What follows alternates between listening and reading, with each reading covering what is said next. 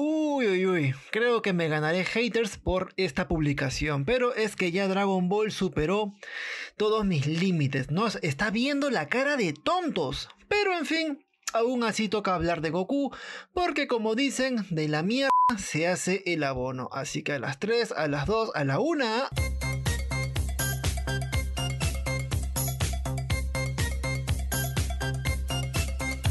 Hola, hola, mis reinitas suculentas. Hoy le daré una oportunidad a Dragon Ball Super, a la mierda esa que Akira Toriyama tiene por manga.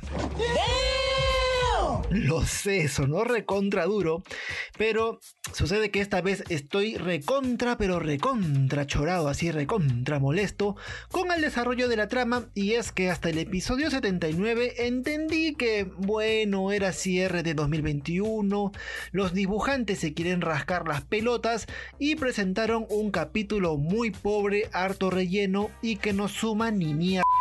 Esto ya no es divertido, es triste. Y ahora que tenemos el episodio 80 en internet y traducido al español, pues me temo que otra vez nos presentaron un capítulo de mierda. ¡Sabandija estúpida! De todas maneras, hay cosas que valen la pena discutir para entender cómo se viene estructurando la historia de Dragon Ball en general.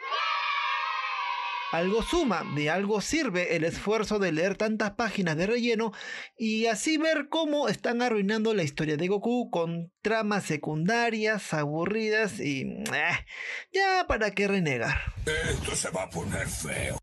El episodio 80 de, de, Dragon Ball Super es la continuación de la pelea entre Granola y Gas, mientras Goku y Vegeta siguen siendo espectadores dentro de todo lo que ocurre hay una cosa que me llamó la atención, el poder de la clonación. ¡Un clásico! Sucede que la clonación no es solo una proyección visual del luchador, en este caso Granola en el manga, sino un ser independiente con su propio poder. Oye, oye, despacio, cerebrito. O sea, o sea, para clonarte tendrías que dividir tu poder también. Es bueno, está claro, porque ya hemos visto esta misma técnica en otras sagas de Dragon Ball. Creo que es muy obvio que sí. Luego, pues ocurre el segundo gran momento del episodio, la transformación de Gas. Fiesta, fiesta, y pluma, pluma, no, esa transformación no. Sucede que ese diadema que lleva sobre la cabeza, una pitita con unos huesitos, eh, es un dispositivo que lo mantiene pero controlado. ¡Me muero! Cuando Alex se lo quita, Gas se transforma en una bestia sin conciencia, desconociendo incluso a sus propios hermanos. ¡Tengo miedo! El detalle es que, como ahora es el ser más poderoso del universo, puede controlar tanta energía y a la vez volver a su estado original y con la cabeza bien centrada.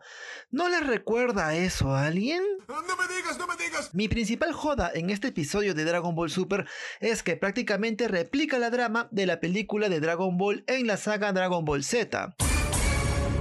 Ya saben, la primera cinta en la que aparece el papacito Achita Dorada doble cetro, Saiyajin legendario, y la verdad es que concuerda en muchos puntos. Haciendo memoria.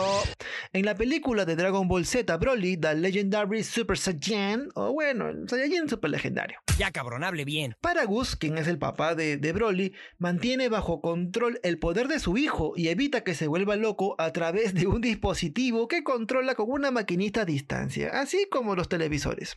Es más, en la cinta de Dragon Ball Super, Paragus, o sea, la más reciente, ¿no? Paragus hace lo mismo con un collar que pasa electricidad. Todo esto para mantener a raya a Broly y así dominarlo para que no se vuelva un loquito con tanto poder sin límites. Pobre cosita fea. Ahora, sucede que prácticamente es igual en Dragon Ball Super, porque Gas pasa por lo mismo que Broly. Tiene tanto poder que debe ser controlado por un dispositivo, en este caso la diadema, la pitita con huesito. Eso tiene sentido para mí. Y Elec viene a ser Paragus el sujeto que aprovecha este desequilibrio a su antojo según sus necesidades e intereses. En conclusión, estamos ante un evidente caso de reciclaje. Fuimos timados, timados, embaucados. Ah, pero espera que no es lo único, ¿eh? ¿Te acuerdas cómo Vegeta conoce a Broly y Paragus? El príncipe Saiyajin fue llevado con engaños a este supuesto nuevo planeta Bellita para que acabe con la gran amenaza que Broly para el supuesto futuro del Imperio Saiyajin. Todo eso sabemos que acabó siendo mentira.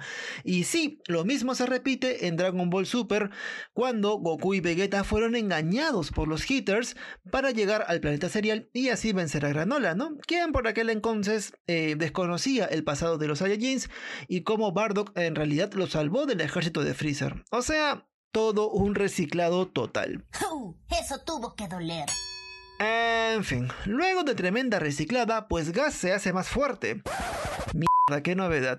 Y los guerreros Saiyajins pues deberán actuar de una vez. Ahora, mucho se habló de que Vegeta será quien ponga fin a Gas, porque ya la gente está harta de que Goku sea siempre el héroe y Vegeta el segundón. Pues temo, amigos míos, que la historia será la misma de siempre sobre cómo Gas será derrotado por Goku. Una escena muestra a Gas sufriendo un duro golpe al recordar a Bardock al instante de recibir ese puñete de Goku. Eso muestra que la debilidad de Gas es ese trauma y sobredimensionó el ataque de Goku al recordar a Bardock.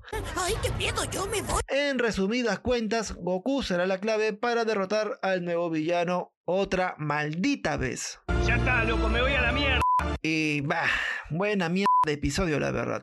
Hasta hace cuatro meses yo le tenía mucha fe porque la historia era más intrigante, había más detalles sobre lo nuevo que está ocurriendo en Dragon Ball Super, eh, observaciones al pasado, correcciones, muy bueno. Pero lo que ya ahora hay, pues bueno, simplemente no me satisface. Nunca había visto tanta caca junta. Al menos rescaté estos datos para que puedas igual crear tus propias teorías o de cómo evolucionará la historia de Dragon Ball. Por mi parte, llegamos a... Este momento de mierda. No te olvides por favor de descargar el episodio que sale cada lunes en Spotify, Spreaker y demás plataformas de streaming. Y sabes que siempre te lo digo de corazón a corazón. Conmigo será ya hasta la próxima semana. ¡Chau chis!